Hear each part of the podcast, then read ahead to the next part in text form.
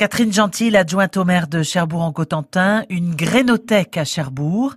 Concrètement, les habitants peuvent désormais donner des graines à la bibliothèque Jacques Prévert. Des graines de quoi? Eh bien, écoutez, des graines de tout en fait, euh, des graines de fleurs, d'aromatiques, de plantes légumières, de fruits, enfin tout ce qui se plante et tout ce qui peut aussi maintenant s'échanger. Que deviendront ces graines? Il s'agit de, de, faire quoi avec? Alors en fait, euh, une grainothèque, c'est le principe du partage.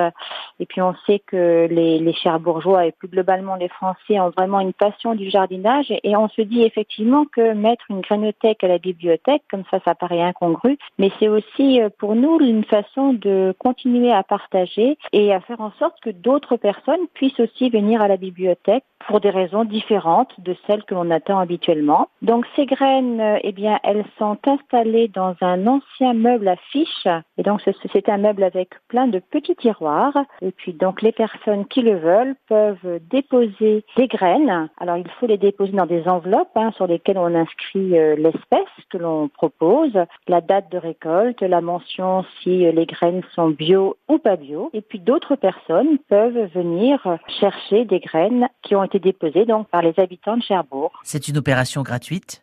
Absolument. On peut imaginer que les, les Manchois, les Cherbourgeois auront envie, euh, pourquoi pas, de partager des choses un peu, un peu rares? Oui, absolument, puisque c'est vrai que nous avons dans nos jardins, euh, dans nos parcs et jardins, des plantes qui viennent, par exemple, d'Australie, de Nouvelle-Zélande, et on espère effectivement qu'on pourra euh, faire découvrir à d'autres personnes des choses dont on est très fiers.